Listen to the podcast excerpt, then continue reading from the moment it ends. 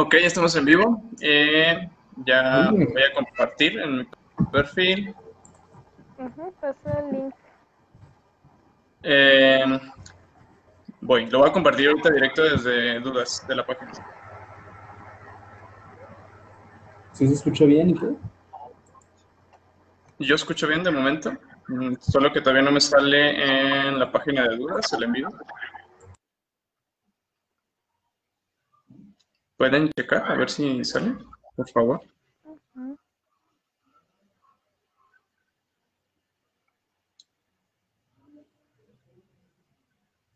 Sí, ya, ya está. Ah, qué caray, a mí no me sale.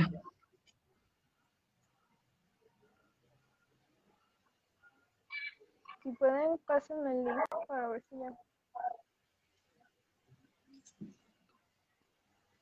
Ok, Ya, déjame ya directo a la página.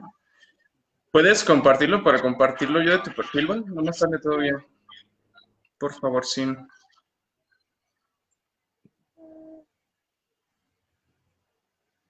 Ok. Ahorita en unos momentitos empezamos. A ver, sonríen para la cámara. Me encanta tu disfraz. Le voy a poner versión octubre. A ver, permíteme. Ok.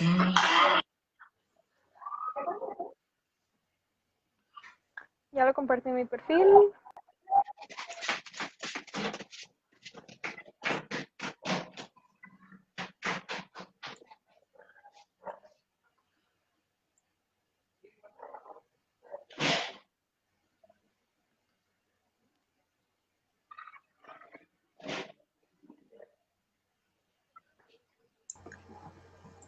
El psicólogo aquí.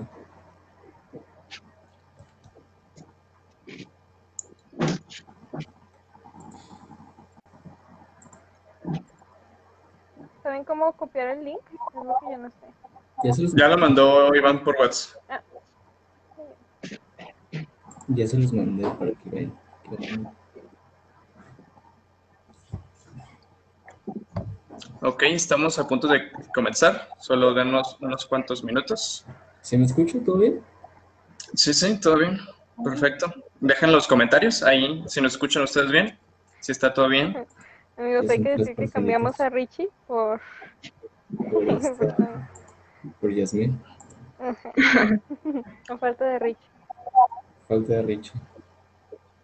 No, lo que no sabían es que Rich en realidad era mujer. Es lo que íbamos a resolver. Ricarda. ¿Se hizo mujer trans? Ok. Bueno, muchachos, vamos a empezar a, eh, a presentar. Hay que dar un poquito de inicio. Eh, bueno, hoy vamos a hablar de un tema que le pidieron a Vale, le estuvieron pidiendo a Vale, sobre la romantización de los trastornos alimenticios. En unos momentos vamos a entrar más en materia de lo que nos estamos refiriendo con esto. Eh, el día de hoy nos acompaña una invitada especial, eh, Yasmín, estudiante de nutrición. Entonces, Jazz, platícanos un poquito qué haces, a qué te dedicas, en qué semestre vas, qué onda. Bueno, pues yo estudio nutrición, como ya lo mencionaste. Voy en séptimo cuatrimestre. ¿A qué me dedico? Trabajo por el momento en un negocio familiar por las noches. Lo que mi, mi-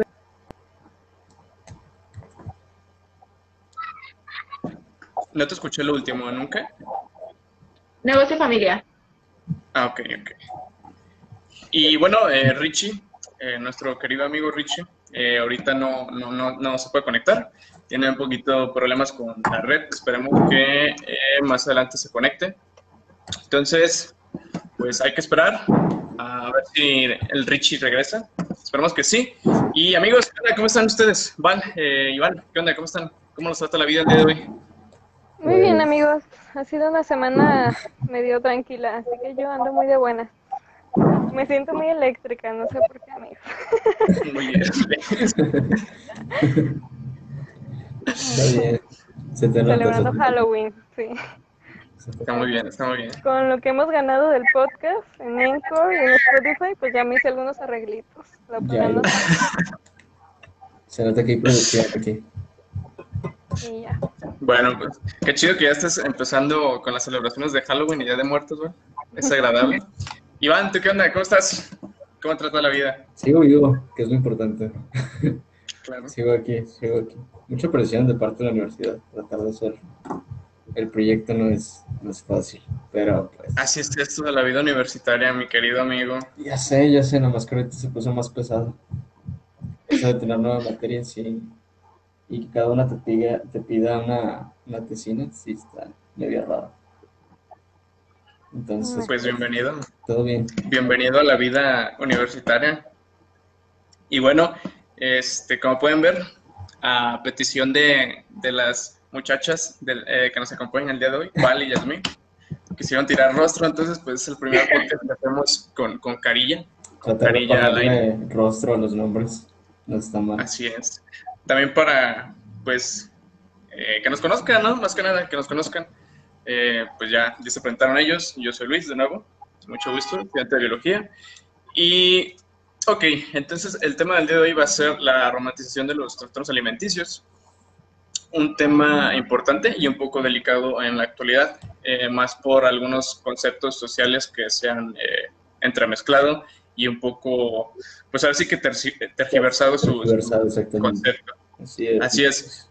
Entonces, eh, me gustaría comenzar un poquito con lo que es el autoconocimiento. Entonces, Jazz, ¿tú crees, consideras importante o consideras que es necesario y tiene que ver el autoconocimiento de nosotros mismos como personas en este tipo de trastornos? Sí, definitivamente.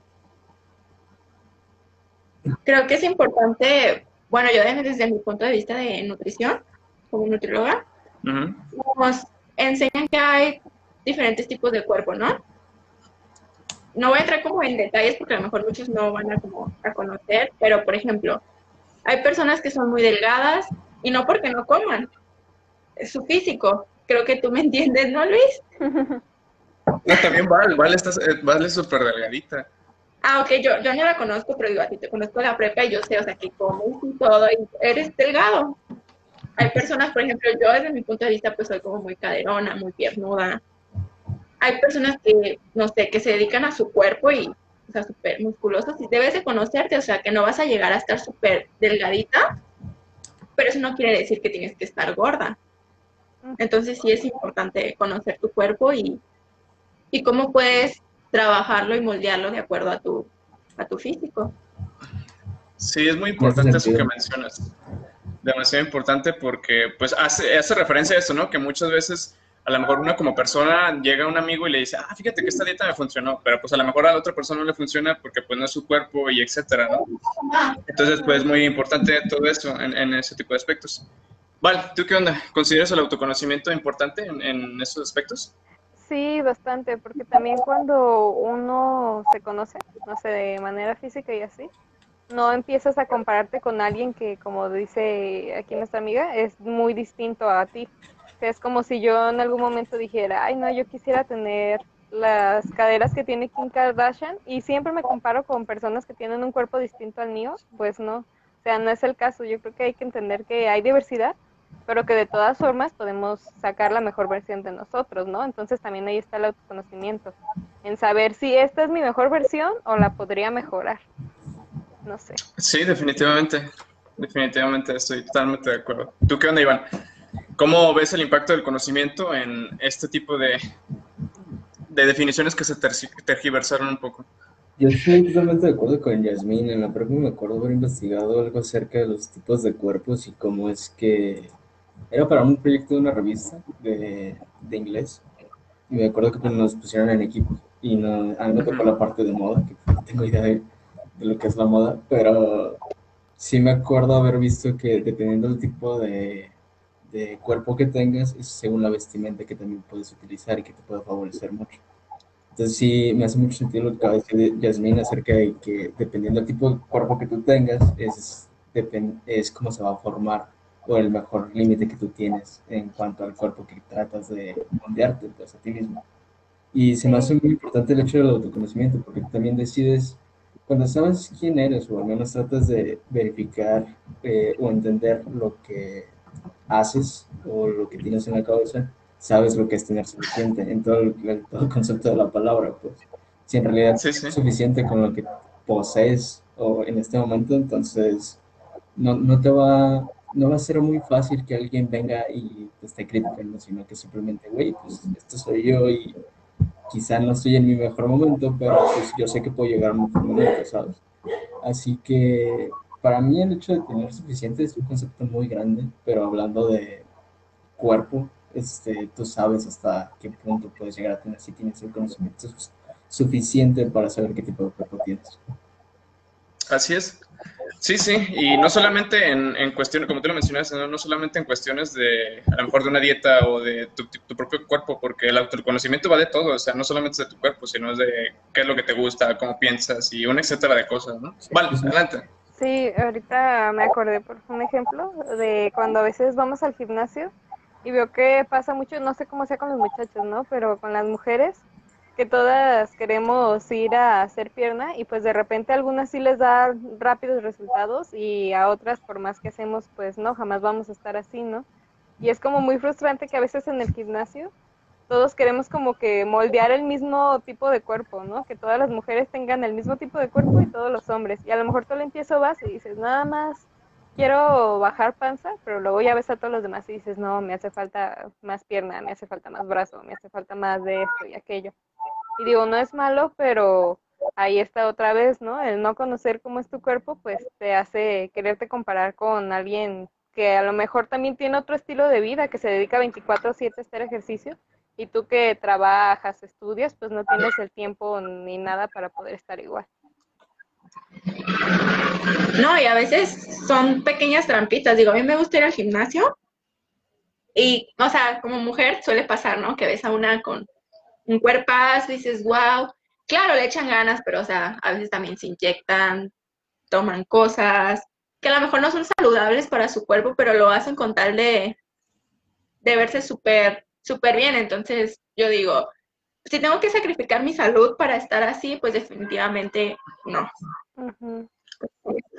Sí, creo que no vale la pena hacer ese tipo de, de cosillas. Incluso me acordé de un chiste. eh, pues, es un meme, es un meme que, que dice, es- se, se inyectan, se- en vez de, de esteroides, se, se inyectan asteroides, ¿no? Este, y pues, o sea, con cualquier cosa, es, decir, eh, como lo dice Jazz, eh, es muy importante tener ese autoconocimiento para no, no caer en ese tipo de trampas mentales, ¿no? Porque al final de cuentas el autoconocimiento va muy relacionado también, digo, ahorita no está Richie, pero el autoconocimiento también está muy relacionado con tu autoestima. Está muy relacionado con cómo te sientes, cómo te ves, qué onda, qué onda con esto y qué onda con lo otro. En lo personal, a mí, no sé, yo soy, no, no enemigo de los gimnasios, pero pues no sé, a veces me pongo a decir, a lo mejor la- hay diferencia, ¿no? Pero yo eh, personalmente digo, pues puedes hacer ejercicio en casa, ¿para qué pagar para hacer ejercicio en otro lugar? Yo así lo veo, no sé eh, eh, ¿qué, qué puede diferir ahí, Yasmin, o tú cómo ves, o sea, es lo mismo, puede llegar a ser lo mismo. Pues no, no es lo mismo porque definitivamente en el gimnasio hay muchísimos aparatos que te facilitan pues trabajar los músculos porque hay una cantidad de músculos. También el ambiente, bueno, no todos, pero seamos sinceros, o sea, a veces estás en tu casa y te da la huevita, ¿no? Así como de, ay, no hago, me hago medio tonto. Quieras o no en el gimnasio, bueno, yo desde mi punto de vista, que a mí sí me gusta el gimnasio, pues quieras o no me siento, me siento mejor yendo a, a un gimnasio, pero es cada quien, o sea, no, el ejercicio no gira alrededor del gym, o sea, hay muchísimos deportes que puedes hacer. Si a ti Sí, te sí. gusta el fútbol, la natación, o sea, el punto es hacer actividad. Entonces, es cada quien. Sí, o sea, también depende, eh, pues, para qué quieres el ejercicio. Digo, si quieres, si eres un deportista profesional, pues vas a tener que intensificar el, el ejercicio y todo este tipo de aspectos. Entonces, pues sí, también tiene que ver mucho eh, eso que, eso que mencionas. Val, ¿qué pasó? Eh, ¿Ibas a decir sí. algo? Que Richie anda tratando de entrar a la llamada, no sé si le puedan pasar el link Sí, al sí. WhatsApp. No, necesi- no sé si necesito permiso de ti, Luis, para poder entrar. Ya se lo mando. Eh, No, no me ha parecido que alguien se ha querido entrar. Es que estaba en el Ahorita se lo acabo de mandar. Ujú. Ya, continuamos. Ok, entonces, pues a raíz de esto del, del autoconocimiento, entonces eh, deriva la- el siguiente punto. Vol- Volvemos a tocar otra vez lo que es el, el fatalismo, que lo tocamos precisamente en el podcast de eh, Conciencia Ambiental. Muy importante ese podcast. Eh, chéquenlo si tienen la oportunidad, vayan a verlo y denle una vista porque también es un tema muy importante, muy delicado en la actualidad y siempre lo ha sido. Entonces, el fatalismo, eh, para entrar en contexto y explicar un poquito lo que es el fatalismo, el fatalismo deriva de aquellos dichos, voy a poner un ejemplo muy sencillo en este aspecto y en este, eh, de hecho fue con- conforme esta frase, como elegimos el título, Eh, le platicaba Val que alguna vez llegué a escuchar, es que pues yo voy a seguir comiendo al cabo que si engordo y engordo, pues no pasa nada, quien me quiera me va a quedar así. Entonces, el fatalismo es caer en este término de, en ciertos aspectos, un poco de mediocridad y conformismo. Y derivas en que si yo soy así, pues así que sea, si me he de morir, pues me voy a morir, ¿no? Entonces, eh, ahora vamos a empezar con, Val, ¿cómo crees que derive el fatalismo en, en este tipo de aspectos de romantización de los trastornos alimenticios? Sí, pues yo creo que pasa mucho cuando uno siente la frustración, porque como los temas del empiezo, te comparas con cuerpos que tú no puedes llegar a tener porque no son ni de tu estilo de vida, ni de tu pues morfología y todo, y terminas cayendo en esa frustración de que nunca vas a poder llegar a tener el cuerpo, no sé, de Kendall Jenner, entonces yo digo, ay, pues que me quieran como soy. Y sí, obviamente, ¿no? No siempre vamos a estar viendo lo de afuera, pero no estamos hablando nada más de algún defecto que no podamos cambiar, estamos hablando ya de llegar a un extremo de problemas de salud. Y creo que pues a veces caemos en el fatalismo por la frustración, pero no nos ponemos a pensar que no es nada más por amor o por la apariencia, sino que ya es un problema de salud que venimos cargando y que pues sí nos tenemos que aprender a amar a nosotros primero y pues ser parte de amar a nosotros es comer y cuidarnos y tener salud. Es que también ese es un... Exactamente. Eh, digo, eh, está bien que, o sea, a ver, adelante. ¿Qué está pesado? Explícanos. El hecho de tener este, el autoconocimiento, el, perdón, autoapreciación por uno mismo, pues, ese es un proceso que es muy grande, o sea, tratar de llegar a este punto es, es muy pesado, pues, para una persona que no ha tratado de como llevar a cabo este, este ejercicio de tratar de mantenerse en una línea en el que tú primero seas tú primero antes que cualquier otra persona. Y entender el hecho de que cuidarte a ti es lo primordial, también es muy pesado.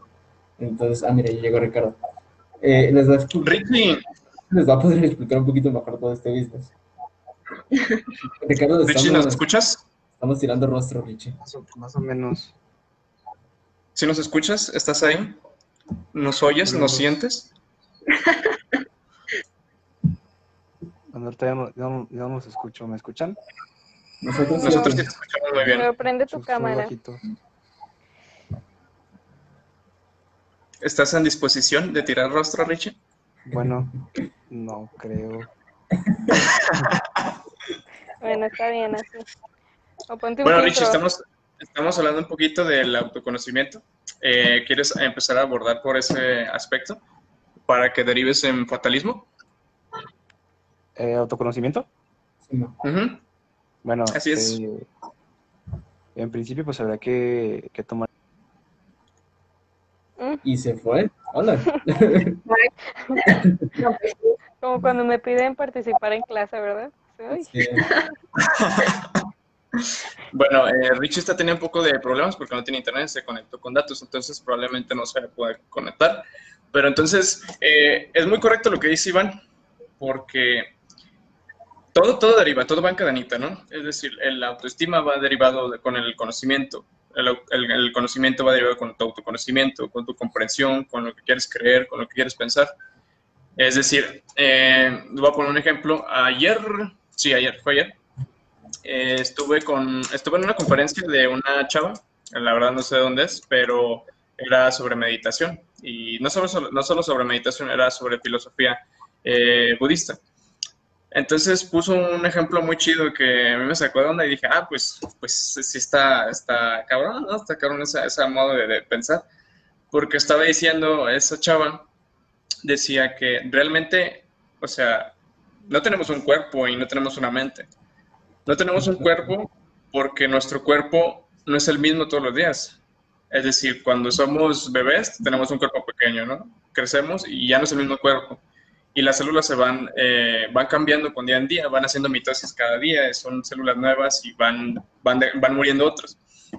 Entonces hablaba de esto, que no, no, no hay una permanencia ni del cuerpo ni de la mente. De la mente no había una permanencia porque a veces no pensamos como nosotros queremos pensar, a veces estamos viviendo la vida que alguien más nos impuso. Digo, el ejemplo que ponía era de que no es que yo me quiero dedicar a esto y te decía, no, dedícate a esto. Entonces estaba diciendo, es que pues ya, ya, no, ya no estás en tu mente, o sea, ya no estás tú traspolando tus conocimientos y lo que tú quieres hacer de tu vida. Y es eso, es decir, el tener el conocimiento de, de quién eres y de cómo piensas y de cómo formulas todo y de todo esto, es una gran ventaja y, es, un, un, verdadero cambio porque tienes este autoconocimiento. Entonces, pues sí, estoy muy de acuerdo con lo que decía Iván. es esencial tener el autoconocimiento de, de, la propia persona para saber tú cómo expresar eh, a los demás quién eres, cómo te sientes y también para saber cuidarte, porque no es como de que, ay, pues es que voy a comer y me vale que al rato tengo el colesterol bien alto y estoy teniendo problemas cardíacos. pues no, pues no se trata de eso, la verdad se trata de saber tener la línea y saber mantenerte en esa línea, cuidar tu salud y cuidar tu cuerpo. Y está bien que te aceptes, pero cuídate, porque va de la mano, o sea, porque si no te cuidas, pues, ¿qué vas a aceptar si después no hay nada, no? Entonces es eso, realmente es eso. Entonces, el, fatalismo deriva al conformismo, que el conformismo pues va relacionado con todo esto, desde el autoconocimiento, desde la autoestima y desde el fatalismo. Entonces ahora, Iván, ¿Cómo relacionarías tú al, conformismo con, estos temas? Eh, pues la misma palabra lo dice, ¿no? El hecho de estar cómodo con uno mismo. Pero también el hecho de estar cómodo también conlleva muchos problemas en cuestión de no evolucionar hasta cierto punto. Eh, yo lo veo de esta manera, en la que si todo el tiempo estás eh, muy a gusto, eh, una de las mayores tragedias que hay en la vida es que todo está cambiando. Entonces, si no te adecuas a lo que está sucediendo de alguna manera, como por ejemplo los negocios con lo que va a pasar con el COVID, e igual con el cuerpo, como decías, el cuerpo no todo el tiempo está cambiando. Entonces, los cuidados de este, este van a ir cambiando conforme al tiempo. Incluso las comidas que comías, no sé, a los 20 años, ya no van a ser las mismas comidas que vas a estar comiendo a los 50. Ya no van a ser las mismas cantidades, ya no van a ser las mismas, los, hasta los sabores van cambiando, ¿vale? Entonces, una comida que te pareció fabulosa a los 20 años, tus papilas gustativas como que se fueron degradando hasta cierto punto. Eso que te pareció bueno a los 20 años ya no te va a parecer tan bueno a tus 50, 40. Entonces, es muy importante esto que mencionas acerca del cuidado. Este, y principalmente es por eso, porque incluso creo que cada dos años, cada año, cada dos años, todas las células de tu cuerpo son nuevas. O sea, como cada año se renueva totalmente tu cuerpo. Entonces, también hay que tener esto mucho en cuenta, el hecho de estarte cuidando y no solamente con, con decir, no, es que yo, yo cuido mi alimentación en cuanto a este, proporciones, ¿no? Sino que también es como de, ok, tengo cierta edad, ya tengo que estar comiendo ciertos alimentos. Entonces, eh, a mí me parece muy importante el hecho de que no, no, no estés todo el tiempo en el mismo lugar, o sea, trata de cambiar. Y es como, no, no recuerdo quién dice esta frase, pero creo que Charles, Charles Bukowski pero lo mencionábamos en el campo laboral, pero creo que también aplica en, el campo en, en, cuanto al cuerpo, que decía que, que no te cataloguen en un mismo punto, sino que mantente en constante cambio para que no te puedan catalogar. Entonces, yo lo asimilo más también, también con el cuerpo en cuestión de, este, trata de ver cómo está tu cuerpo, trata de irte a, por lo menos a un cheque a un médico cada una vez al año para ver qué es lo que te está haciendo daño y tratar de cambiar eso, porque como les digo, tu cuerpo cambia conforme a los años, ya no va a ser lo mismo de los 20 a los 30.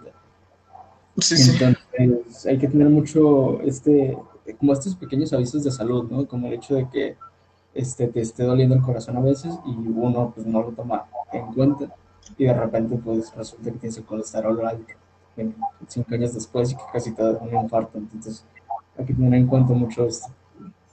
Sí, exactamente. Porque siento que eso, ¿no? Que a lo mejor ahorita de jóvenes de repente vemos imágenes de que todos los cuerpos son bonitos y todo. Y sí, es cierto, porque pues a fin de cuentas tenemos todos este piernas, brazos que nos permiten vivir, movernos, sentir pero no pensamos en que en el futuro todo esto que estamos comiendo mal o que no estamos haciendo ejercicio o comiendo mucho o comiendo de menos, porque también pues hay gente que se va a los extremos, ¿no? Cualquiera de los dos trastornos, ya sea obesidad o sea anorexia. Lo estamos romantizando, viéndolo como algo bonito, de que hay que aceptarnos, que eso no es lo que importa, que todos los cuerpos son bonitos, pero después en unos años te van a venir todas las consecuencias y pasa mucho que, no sé, ya los adultos mayores que ya no se preocupan por su físico, pues tienen, no sé, grados de obesidad y así, que no se pueden ni levantar de la silla solos o caminar. Y yo a veces sí pienso que cuando tenga 60 años, ¿cómo quiero llegar a estar? Como esos viejitos que todavía los ves subiendo la barranca hasta mejor que tú, o como esas otras personas que necesitan ayuda hasta para subir un escaloncito, ¿no? Porque también ya es tu dignidad como persona. Y pues por eso se me hace medio gacho que romanticemos esas cosas sí, sí, bien no fijarnos tanto en el físico de una persona, porque hay cosas más importantes, pero pues cada quien tiene que cuidar su salud. Pues yo creo que aquí entra un poquito lo que hablaba Mariana, que no se dimensionan las cosas a futuro, o sea, y ni, ni siquiera presente, porque pues realmente lo que hagas en el presente y lo que cultives en el presente va a repercutir en tu futuro forzosamente. Tu estilo, desde tu estilo de vida, desde tu pensamiento y de todo lo que quieras, o sea, va a repercutir, quieras o no. Ya, ¿tú qué, qué opinas ah, en relación con el conformismo? Pues yo no estoy de acuerdo. Creo que entre aceptarte y quererte es muy, diferente, muy diferente a conformarte. O sea, para mí aceptar, un ejemplo lo voy a poner en mí, es aceptar, no sé, que a lo mejor tengo ojos negros, eh, soy chaparrita y obviamente no voy a medir unos 70 como Belinda ni voy a tener ojos azules. O sea, soy consciente de eso pero no por eso quiere decir que me voy a dejar engordar y, ay, no, es que como no voy a estar rubia, ya. O sea, no, yo sé que a mi manera puedo trabajar y puedo quizás ser bonita a mi manera, o sea, como todos somos diferentes. Sí, sí. Se me hace un pensamiento muy mediocre esas personas que están o, muy delgaditas o, o, muy gordas, que dicen, es que yo soy así, pues así me, así me tienen que querer y así me quiero. En realidad ese se me hace un comentario hipócrita porque sinceramente no estás a gusto así. Uno como mujer vas a comprar ropa o algo en que tú digas que te aceptas, obviamente no te vas a sentir bien viendo que no cabes en una talla, viendo que no te ves bien, y no solo en cuestión física, que no estás bien saludablemente. Entonces, para mí eso no, no es correcto ni es como un pretexto. Y definitivamente lo que hablaban, o sea, las decisiones que tomemos ahorita ya sea alimentarias o de cualquier otra, nos van a perjudicar o a beneficiar en, algún futuro. O sea, yo he visto señoras, señores, que se dedicaron al deporte, que se cuidaron y obviamente están mejor que, pues, no sé, la señora de los tacos, ¿no? Que tú la ves que no pueden ni moverse. no, o sea, sinceramente, no pueden moverse. Eso es a nivel visual, ¿no? Si le hacemos estudios, pues sabrá Dios qué tanto tiene la señora obviamente no está bien. Hay una frase que vemos mucho nosotros en la carrera y dice que tu alimento sea tu medicina y tu medicina sea tu alimento. Definitivamente si tú te alimentas sanamente, tienes buenos hábitos, vas a prevenir muchas cosas. No nos vayamos tan lejos. ¿Cuántas personas no conocemos que tienen diabetes? Sí. Y no es como de, ay, es que tengo diabetes porque el destino así lo quiso. No, o sea, usted tiene diabetes porque no se cuidó y tuvo malos hábitos. O sea, no le ponga pretexto a la vida. O no fue así como de, ay, ahora vas a amanecer con diabetes. Claro que no. si les da un paro cardíaco o algo, ay, es que ¿por qué? O a esos niños, o sea, antes no se veía mucho, ahorita vemos que los niños pequeños, ¿cuántos no vemos obesos o desnutridos? Y digo, o sea, si desde pequeños están así, imagínense, pero, o sea, para mí sí es muy importante que, que te cuides desde temprana edad. Yo, un punto de vista. Está bien. Sí, es muy importante eso que mencionas porque se deriva en la educación. Eh, muchas veces, eh, en, eh, principalmente en las familias mexicanas, eh, que si nos vamos estadísticamente, pues México está entre los primeros países con hipertensión, con eh, infartos, con obesidad, con diabetes, y pues lo ves desde, desde la educación en casa. Y, o sea, la educación pues también es alimenticia, también no, no se salva. Y pues eh, principalmente en las familias mexicanas es como de que, ay, vente, vamos a comernos este, tres panes con, con nuestro vasote de leche y todas las noches, ¿no? Entonces, pues después de todas las noches también pasa la mañana, entonces en la mañana, la noche, la mañana, la noche, la mañana, la noche y toda tu vida. Entonces, pues llega un momento en que tu cuerpo dice, no, espérate, pues cálmate, ¿no? Bájale un poquito. Hay que, hay que aclarar que también eh, hay predisposición genética, también algunas cosas ya van en, en nuestra herencia genética ya de cada persona. Pero entonces imagínate, si la mayoría de la población de, de México tienen hipertensión, tienen diabetes, tienen eso, tienen el otro, digo, si sabes y tienes un respaldo de tu historial médico de la familia, ya tienes, ya tienes de dónde sacar para saber cómo cuidarte, cómo manejarte, qué comer, para que no vayas a caer en lo mismo. Y aquí es donde volvemos a lo que decía Iván, o sea, el mexicano es tienes que caerte 40 veces con la misma piedra para poder entender que lo que estás haciendo está mal, lo que estás haciendo está mal. Y lamentablemente, pues muchas veces nada más entiendes hasta que ya tienes el fregadazo enfrente, ¿no? Ya hasta que tienes y te dicen, híjole, fíjate, es que te- tienes prediabetes, ¿no? Y dices, ah, chale. Y, y- y esto se referencia también con lo- el nuevo etiquetado de las normas de los productos. Digo, porque a mucha gente le sigue valiendo y aún así, pues lo sigue consumiendo los productos. Hay, hay algunas entrevistas que les hicieron a varias personas eh, encargadas de tiendas, ¿no? Que llegan, oye, ¿y ha bajado el, el rating o han dejado de comprar? No, pues compran igual. Digo, entonces si ya estás viendo el etiquetado, si ya sabes tu predisposición genética, si ya tienes tu historial médico, pues oye, pues cuídate, cuídate más, ¿no? Si sabes a lo que estás dispuesto, si sabes que no estás a lo mejor en tu peso, si sabes que debes comer menos, si sabes que debes variar tu dieta, pues hazlo, ¿qué esperas? No, esperes a, a- lo peor. Digo, porque ahí caemos en el conformismo y en el fatalismo. Digo, ay, es que si pasa, pues será lo que Dios quiera, ¿no? Digo, pues no, o sea, cuídate en el momento, no te esperes a la hora de la hora, por favor. Es muy importante eso. Es muy importante eso. Me imagino tú como estudiante de nutrición, a lo mejor algunos amigos te han llegado a pedir de que, ay, una dieta que me funcione, ¿no? Pero a lo mejor no la siguen o a lo mejor nada más dura dos días y se acabó. O, ay, es que yo vi que a esta persona le sirvió tal dieta, ¿me la recomiendas? Entonces, pues es, es un, es un, es un estudio muy riguroso que se hace de la persona. Exactamente. Eso sí. No sé si quieres platicarnos un poquito de más o menos cómo eh, se basan para una dieta, es decir, en, en cuestiones del peso corporal y todo eso. Pues sí, este, principalmente pues igual ¿no? el género hombre y mujer, porque un hombre obviamente necesita más calorías que, que una mujer. Eh, también según su edad, su estatura, porque estamos de acuerdo que, no sé, un chico que o una mujer que mide unos 70 no va requerir las mismas calorías que una que mide unos 60. Obviamente ella va a requerir más por su altura. ¿No? Entonces, en eso nos basamos para sacar su gasto calórico también su actividad física, o sea, muchas personas es lo que, o sea, si tú haces deporte, obviamente tienes que consumir más calorías porque las necesitas para tu energía. Obviamente si eres sedentario, pues no. Entonces también se le suma la cantidad de actividad física que haga la persona y obviamente se le van sumando calorías. Todos tenemos esta, ¿cómo se podrá decir? rara ideología de que una dieta es morirte de hambre. O sea, no, es que yo voy a hacer dieta y voy a comer súper poquito, me van a quitar todo, qué hueva. No, o sea, la verdad es que no, no, no es eso. Incluso yo cuando entré a la carrera tenía esa idea y no, no, o para nada, para nada. O sea, una dieta no tiene por qué ser así. Obviamente, si hay alimentos que debes evitar, pero pues todos somos seres humanos. Digo, a mí también se me antojan los tacos, la pizza, las hamburguesas, o sea, lo que, ah, eres nutrióloga, ay, come súper sano, o sea, no. Pero debes de saber cómo y cuándo comerla.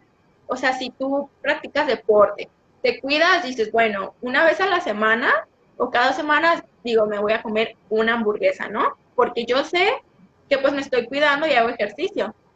Pero como mencionabas, o sea, no es lo mismo a ceno, como, desayuno, hamburguesa los siete días a la semana y luego me toca pizza y es que, ¿saben qué? Quiero estar en el Face o jugando y pues, qué huevo hacer ejercicio. No, o sea, pues tampoco, ¿ah? No, me inventes. Pero si tú ordenas tu vida, se podría decir, haces ejercicio, te cuidas y todo, no te vas a morir por comerte una pizza, unos tacos o una hamburguesa de vez en cuando, o sea, claro que no. Todo está en que sepas cómo comerla. Es lo mismo que dicen que comer con educación, pues el, el hecho también, lo que, les lo que decíamos en el capitalismo, ¿no? Acerca de es- esta educación económica, también hay que, hay que tener educación alimenticia, de qué es, de cuánto estamos comiendo y cómo lo estamos comiendo y qué tanto vamos a comer. Entonces, hay, hay, hay algo muy, me voy a meter un poquito más en lo espiritual. Hay un gurú que se llama Sadhguru, no sé si lo han escuchado, que él menciona que el hecho de comer fruta, tener la, la comida viva de alguna manera, que no la has cocinado aún, es, te, te da más energía que el hecho de comer una hamburguesa que ya está muerta cierto, hasta cierto punto preparado. Entonces, él, él menciona mucho acerca de que nosotros de- deberíamos de comer este, verduras y, frutas por esa cuestión de que tiene, es un organismo todavía hasta cierto punto vivo. Entonces, eh, a, mí se me hizo muy importante este aspecto porque él, mencionaba que el hecho de que comas estos, as- estas comidas que de cierta manera todavía están vivas, a ti te hacen bien para el organismo.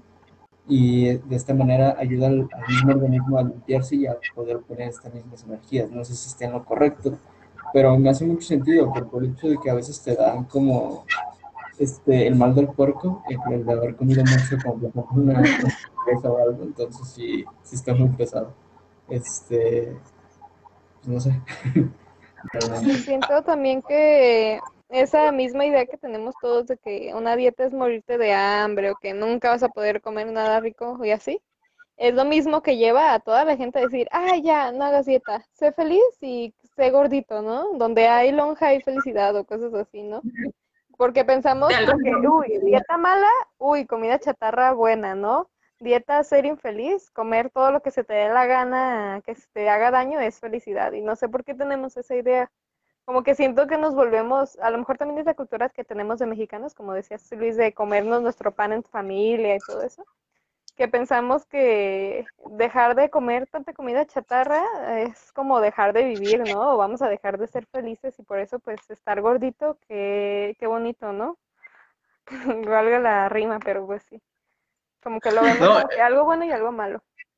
Sí, es, es- es muy curioso eso que mencionas, porque así, así se ha visto últimamente, ¿no? Que, como tú lo dices, yo creo que mucho tiene aquí que ver mucho con las relaciones parasociales. Eh, para quien no sepa, eh, una relación parasocial es aquella relación que tú entablas con un influencer, por así decirlo, o alguien que estás viendo en un producto mediático. Es decir, si tú ves, por ejemplo, yo qué sé, Auronplay y ves que Auronplay está comiendo papitas todos los días y entonces tú empiezas a tomar ese hábito. Entonces tiene que ver mucho con eso. ¿Por qué? Hoy en día estamos muy conectados en las redes sociales con personas que no conocemos de nada, pero estamos viendo su vida, estamos viendo su estilo de vida y entonces a lo mejor las personas ven, como dice Val, un plato con lechuga, con zanahoria y dice, ¿yo comer eso para todo el día o para el desayuno? No, ¿cómo crees? No puedo comer eso no, no, me va, no me va a llenar, ¿no? Entonces, pues se van mejor por su pan, por su torta ahogada a las 9 de la mañana, ¿no? Entonces, pues apenas va despertando el organismo, apenas el estómago se está poniendo a trabajar y le avientas un pastelazo, le avientas una torta ahogada, ¿no? Pues ve, tranquilo, ve tranquilo en, en, en, el cuestión de que, como decía Yasmin, o sea, el del, el del conocimiento va al estudio tú te conoces, si vas a, a, con un nutriólogo a que te diga qué onda, ah, fíjate que pesas tanto, mides tanto, entonces te saca todo lo que tú necesitas y ya te conoces, ya conoces qué puedes comer, que manejas tú tu, tus platillos, ¿no? Cierta cantidad de carbohidratos, cierta cantidad de proteínas, cierta cantidad de lípidos, cierta cantidad de esto. Entonces, saber y conocerte lo puedes implementar de tal manera que te funcione, que te sirva para no caer en estas cosas de, ay, no, es que qué flojera, ¿cómo crees que nada más voy a comer este, una ensalada? No, no, pues eso no es comida. Y pues realmente es esto, o sea, tienes que, tienes que conocer, tienes que conocer para saber qué onda. Y otra cosa muy importante que mencionaba Yasmin, precisamente ahorita con que estamos la mayoría en casa, o sea, si, si no estamos estudiando en casa, estamos laborando en casa, eh, pues estamos llevando una vida sedentaria realmente. Digo, por lo menos yo paso de, del, mi escritorio a la cama y con mis plantas, mi mini invernadero que hice.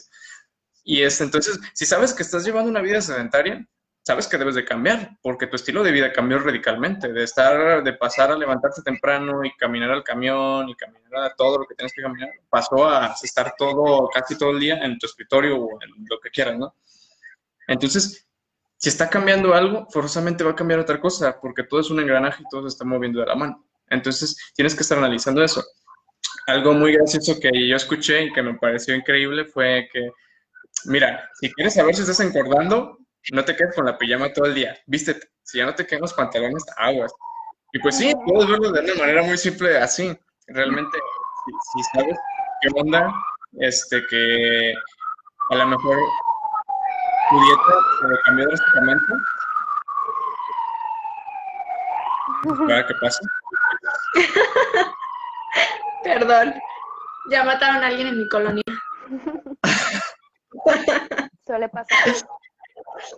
Y es eso, ¿no? Entonces, como, como tu vida ya está sedentaria y cambió drásticamente, si sigues comiendo lo que estabas comiendo antes cuando tenías una actividad física más prolongada, lo que va a pasar es que ya no estás quemando las mismas calorías, entonces todo se te va a empezar a almacenar como tejido adiposo y vas a empezar a engordar, amigo. Entonces, es muy importante eso, o sea, si estás viendo que hay un cambio, pues órale, entonces si hubo un cambio en mi vida, voy a hacer un cambio en mi estilo de, a lo mejor de alimentación o en mi manera de ejercicio. Y es eso. Sí, y también, o sea, a veces, como va el nombre, ¿no? Romantizamos como que, ay, comer lo que quiera, no pasa nada que estés algo gordito o así.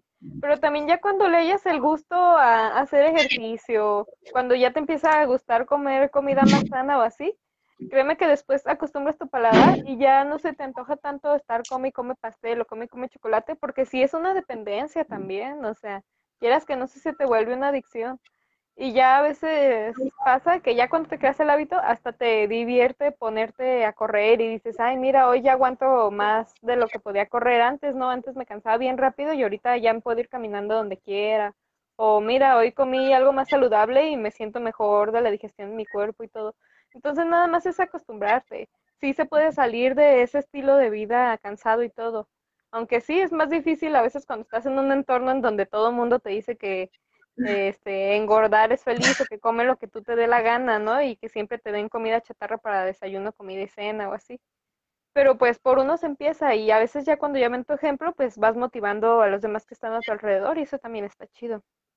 Pues entramos a lo mismo, ¿no? Lo que sería la, presión social, pues. Exactamente. y lo malo es que es presión para mal, no para bien. Es que también, dependiendo, pues, con, con las personas con las que te juntas, también hay que tener conciencia con, con en aspecto, pues. El hecho de que hay personas que te apoyen con seguir con tu dieta o hay personas que, pues, siguen comiendo lo mismo. Y, pues, tú por detrás de hacer tu dieta, pues, también el hecho de que, pues, oye, hay pizza y tú dices, oh, bueno, hoy me toca, no sé, no sé de dietas, este, hoy me toca comer, este, pollo y, y ensalada, no sé. Este, pero sí, sí es muy importante el hecho de la presión social y también volvemos a lo mismo al autoconocimiento, o sea, qué, qué tan, qué tanto yo necesito o qué tanto yo quiero cambiar para poder llegar a estar de cierta manera. Entonces, el hecho de que tú llegues a, a como llegar a limitar esa presión social y no hacer que te importe tanto, también es una cosa que se tiene que poner mucho en práctica. Como, como has mencionado, creo que fueron épocas del capitalismo o del ocio. O sea, realmente es exponerte a cosas y tratar de llevar ese cambio. O sea, no sabes en realidad qué es lo que vas a hacer hasta que no estás en ese punto, realmente. Y, vuelvo a lo mismo con lo que dije al inicio, o sea, es muy, es, es muy pesado llevar esa carga de tratar de, de, la autoestima y tratar de conocerte tú mismo, porque no, no, vas a saber si en realidad cambiaste que te, hasta que te encuentres en el mismo dilema o hasta que, o hasta que llegue una situación en la cual tú tengas que actuar.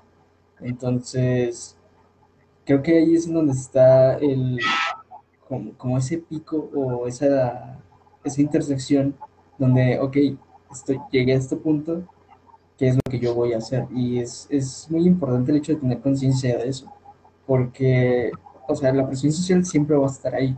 Entonces, nomás depende de uno si realmente quiere o no hacer ese cambio y como romper el ciclo, vaya, que, muchos le dicen. Entonces, es, es, es tiene mucho, muy cierto lo que dice Valeria acerca de que se puede romper el ciclo, pero es muy pesado. Entonces, Sí. el punto nada más es saber mantener la decisión. Si puedes mantener la decisión, puedes hacer, puedes llevar a cabo varias cosas. aunque pues, también hay excepciones. claro. Pues a lo mejor empezar de poquito a poquito, ¿no? Si antes te comías Sí, sí, un montón de cosas, siete cosas malas, pues hoy comete seis, ¿no? Y ya que te acostumbres, te comete cinco, por decir. Sí, sí, es lo que les mencionaba acerca de, de exponte a cosas realmente. O sea, hasta que, no, hasta que realmente no te expongas, no, no vas a saber cómo actuar. Y no, no vas a tener esa experiencia. Entonces, exponte a cosas. Tampoco te digo que, ok, no le digas a tu familia que no te apoye. O sea, pues también ayúdame un poquito de por sí. La voluntad no se consigue sola. Sí, de hecho, me pareció muy interesante y muy cierto lo que mencionaba Valeria. Te vas acostumbrando definitivamente. Creo que es muy importante la educación que recibes desde en casa porque, digo, nadie nace probando la pizza y el refresco, ¿no? O sea, no es como que naciste y ya, ya, ya sé lo que es la coca y ya sé la pizza. O sea, claro que no. Tu papá o, o alguien te lo inculca o te lo da. Y tú creces con esa mentalidad o, o con ese sabor de me gusta pero te vas, te vas acostumbrando, o sea, llega un momento al principio si es difícil, te sabe como rarito la comida, dices, ay, no es que no me gusta, o a veces ni siquiera la has probado, ¿no? Pero no, no me gusta esta verdura, no. Definitivamente te acostumbras y después, como dijo Valeria, ya no se te antoja. Definitivamente ya no se te antoja, la pruebas y dices un traguito y bye. Creo que sí, también mencionaba Iván, mucho de, del ambiente, de que te ayuden y todo, sí influye mucho, pero bueno, llegamos a una edad donde ya somos grandes. Creo que hasta los niños ya están muy inteligentes hoy en día y sabes lo que es bueno y es malo. Y no solamente nos vayamos en el sentido de la comida, o sea, tú puedes tener amigos o, o ver a los de la esquina drogándose, tomando, y eso no significa que tú lo vas a hacer. Puedes, o sea, tú decides lo que quieres para ti, lo que es bueno y lo que es malo. Entonces, el hecho de que esa persona no se cuide y te diga, "Ah, tú no te cuides, no significa que le vas a hacer caso. Tú eres, supongo que lo bastante grande para, para decidir y sí te va a costar, pero bueno, creo que todos sabemos que lo bueno cuesta, ¿no? O sea, como ustedes dicen en la universidad, solo ustedes saben la madriza que se dan, lo que han sacrificado, y a veces sí dices, chin, si mejor trabajo y no estudio, pero tiene una recompensa, la verdad, la verdad, tiene una recompensa y sabes que si te está costando es porque va a valer la pena, porque lo bueno no llega fácil, si no imagínense todos lo harían. Entonces, bueno, desde mi punto de vista. No, incluso yo iba a mencionar lo que dijo Iván, porque estoy totalmente de acuerdo con él. Eh, porque sí, o sea, el, el- el ambiente en el que te desarrolles impacta directamente en la persona, tanto en educación como en forma de pensar, como en forma de sentir, en lo que quieras. Porque ya sea, en, ya sea que estés en el seno de tu familia o en el seno de tu grupo social, o sea, independientemente del que sea, pues vas a adoptar ciertas costumbres o ciertas cualidades de esas personas. Como dice ellas también, que el, que el que alguien lo haga no significa que tú lo vas a hacer. O sea, tú adoptas y tú ves porque ya tienes un criterio y un raciocinio para decir, ahora esto está chido, si lo adopto, ahora esto no me gusta, si lo adopto. Pero imagínate tú que vives en una familia que todas las, todos los días la costumbre es me levanto, me como un pan, me acuesto, me ceno un pan antes de dormirme, ¿no? Entonces, a lo mejor tú dices, no, pues yo me quiero poner ejercicio, no quiero seguir esto. Pero entonces imagínate que la ideología de tu familia es diferente. Entonces genera un, pacto, un, un impacto entre dos corrientes. O sea, está la corriente de que, no, pues es que está nuestra costumbre, no pasa nada. Y esto, no, pues es que yo quiero cambiar. Entonces es un, es un impacto y es una contraposición de ideas también que, que está interesante. Porque, pues, o sea, ¿qué haces? O sea, tú quieres cambiar, pero tienes esas costumbres. Entonces ahí es muy importante lo que decía Iván y lo que mencionaba Iván con el ambiente y la presión social. O sea, porque todo está ejerciendo directamente en la persona. Y este, nos remontamos al siguiente punto, que precisamente es la ansiedad, porque muchos de los trastornos alimenticios se derivan precisamente de la ansiedad.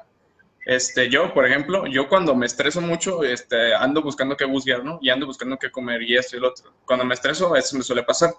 Este, y, y, no solo eso, hay muchas personas que a lo mejor no pueden dejar de comer por, por ansiedad y están comiendo y esto. Y digo, ahorita no está Richie, lamentablemente, pero, pero sí pasa. Y, y, y es, son casos de codependencia, pero de codependencia alimenticia, digo, porque la codependencia no solamente se da en parejas, no solamente se da en, en las drogadicciones, en el alcoholismo, ¿no? la codependencia se da en muchos ámbitos. Y en el alimenticio, no, pues no se salva, está implicado. Entonces, eh, ¿tú ya consideras la ansiedad como un factor importante en, a la hora de los trastornos alimenticios? Sí, claro, definitivamente. Creo que todos somos humanos y por más estudiado, por más educación, por más que sepas lo que está bien y está mal, a todos en algún punto nos entra la, la ansiedad. Entonces sí considero que tiene mucho que ver. Yo en este aspecto no sé mucho porque pues digo, es más como de psicología, pero sí considero que, que sí afecta lamentablemente en las personas. Digo, yo como lo que nos han hecho ver, nos dicen, no sé, una dieta para ayudar a las personas, no sé, con anorexia, con bulimia. Pero mientras esa persona no se atienda psicológicamente, de nada le sirve que tú le des la mejor dieta del mundo, porque no la va a seguir. Porque su problema ya viene desde otro punto. Entonces, para mí sí, sí, definitivamente la ansiedad sí es un, factor. Sí, como lo mencionamos al principio, o sea, todo es, un, todo es dinámico.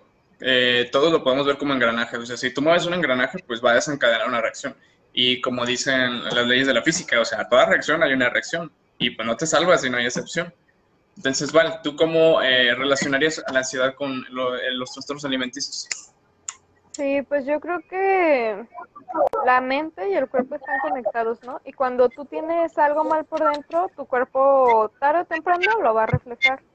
Entonces yo yo puedo yo no digo que hay alguien que tenga anorexia o que tenga obesidad pueda no ser una persona muy guapa, muy bonita, ¿no? O lucir bien y todo. Porque pues eso es relativo, ¿no? La belleza es relativa. Pero si ya estás viendo que es un problema de salud, pues, tu cuerpo siempre lo refleja y una de las causas pues puede ser la ansiedad, ¿no? A mí me pasa muchas veces por decir que cuando tengo como mucho estrés o mucha ansiedad, pues no sé, se me retrasa el periodo o me inflamo o no tengo ganas de comer y tengo náuseas, ¿no? Entonces mi cuerpo está reflejando algo que en mi mente está mal. Y aunque yo me tome mucha medicina o aunque yo siga comiendo mucho o comiendo nada, voy a seguir y voy a seguir mal hasta que no lo trate por dentro. Entonces, también por eso se me hace un poquito mal pues que romanticen o defiendan eso. Si bien sí, todas las personas somos guapas y bellas a nuestra manera, pues nuestro cuerpo refleja lo que traemos de problemas internos y pues decir que está bien y aceptarlo y promoverlo, pues estás haciendo también ver que no hay que trabajar con los problemas que tengas adentro, ¿no? Porque a lo mejor ya arreglando esos problemas de ansiedad, entonces ya vas a poder tener un estilo de vida más saludable o ya no vas a estar comiendo de más cada vez que sientas algún problema. Híjole, acabas de tocar un tema muy interesante, que es la relación de la mente con el cuerpo, que digo, incluso en psicología es muy estudiado, ese tipo de relaciones, y en neurociencia, digo, no nada más en psicología. Pero hay algo muy interesante que mencionaste, que precisamente está relacionado con esto. Eh, o sea, es, que sería como decir que si normalizáramos los trastornos eh, alimenticios, sería como decir que podemos normalizar las codependencias. Y si tú llegas y le dices a alguien, a alguien que está trabajando en el Alanon, en, le dices, ay, es que hay que normalizarlo, pues te va a agarrar cachetada, ¿no? Y si se lo dices a cualquier psicólogo, te va a decir, no, ¿cómo crees que vas a normalizar eso? Entonces, es lo mismo, eh, aplica lo mismo. Así como la alimentación no se salva de la educación, la alimentación no se salva de la psicología y no se salva de muchas cosas. Eh, como otra vez lo volvemos a mencionar, es dinámico, es dinámico y están conectados, digo. Entonces, no puedes separar una cosa de la otra, porque es holístico, o sea, tenemos que ver todo de una manera holística, no podemos separar tu alimentación de la educación. No, porque como decía Jazz, o sea, nadie nace diciendo, ay, me gusta la coca o ay, me gusta la pizza y qué rico la pizza y la coca. Digo, no, o sea, es tu familia, tu familia la que te implementa esas costumbres de que, ay, darle al niño coca. Y o sea, pues darle al niño, a, un niño darle coca, pues es súper terrible, ¿no? Es como darle un jugo súper cargado de azúcar. O sea, no, claro que no, está súper terrible y está súper mal. Entonces es muy cierto, como decía Yasmin, o sea, nadie nace sabiendo, ay, la coca es lo máximo, o ay, la coca sabe súper rico. No, claro que no. Este, tú, Iván, ¿cómo relacionas a la ansiedad con los trastornos alimenticios? Yo, lo malo es que no está Ricardo aquí como para poner mucho en, este aspecto, pero recuerdo una vez que leí leí, sí, yo sí extraño a Ricardo. este, recuerdo gran parte de los trastornos o gran parte de los problemas que se dan vienen de la primera, de la primera infancia.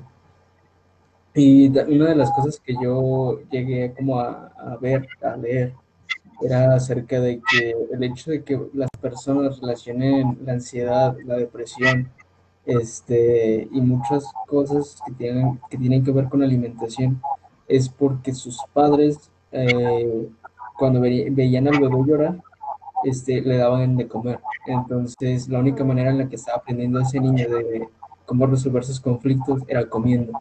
Entonces, también muchas personas, este, al momento que son grandes, por eso las al momento de estresarse, de, tener este momento de ansiedad, en cómo, cómo, cómo, afecta realmente el hecho de que ya mayores, eh, cuando se sienten estresados, tienen ansiedad o tienen depresión, la única manera de resolver que ellos conocen, que ellos sienten que es alimentándose de una manera sobre, bueno, sobrealimentándose, perdón.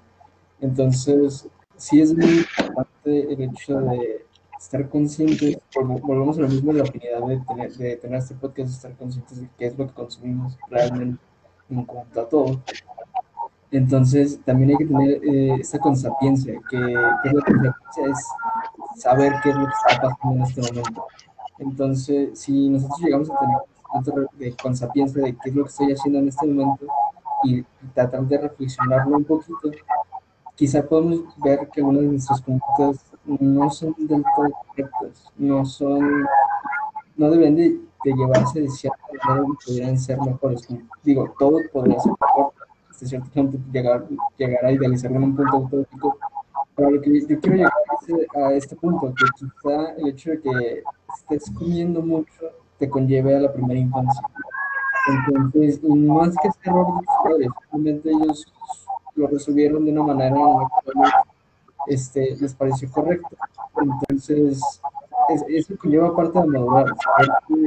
La persona que tuvo es la persona que hace años atrás. Entonces, la manera en que resolviste ese problema hace tres años no es la misma manera en que vas a resolver el problema en tu vida. Entonces, también no hay que echarle tanta culpa a los padres, no hay que echarle tanta culpa al, al sino que como digo, hay que tener esta conciencia de qué es lo que estamos haciendo y tratar de reflexionarlo del por qué lo hacemos así. Entonces, no sé, para mí esa es la manera en la que yo relaciono muchas cosas y de cierta manera he aprendido una que otra, porque pues, todavía sigo obstinado con algunas ideas. Pero ese es mi punto, o sea, realmente tener la conciencia de, ok, ¿por qué tengo este trastorno? ¿Por qué tengo esta ansiedad? ¿Por qué tengo este estrés? Por qué estoy comiendo, que pues digo, en este aspecto del podcast pues, me lleva a eso realmente, pero también puede llevar a muchas cosas, digo, es, lo que estoy diciendo no es exclusivo de este tema, o sea, aplico en toda la vida, pero lo que yo llegué a leer en, este, en estos libros de psicología es que el hecho de que la manera en que tú resuelves problemas comiendo se deriva de tu primera infancia, entonces también hay que tener un poquito de este, reflexión acerca de cómo lo hacemos o por qué lo hacemos No, estás completamente en lo correcto. Digo, eh, en un libro que leí, precisamente psicología, eh, se resume todo, bueno, la gran mayoría de los problemas y trastornos, no solamente alimenticios o traumas, se vienen de la primera infancia, que es, la, es muy importante, es muy importante para constituir a una como persona.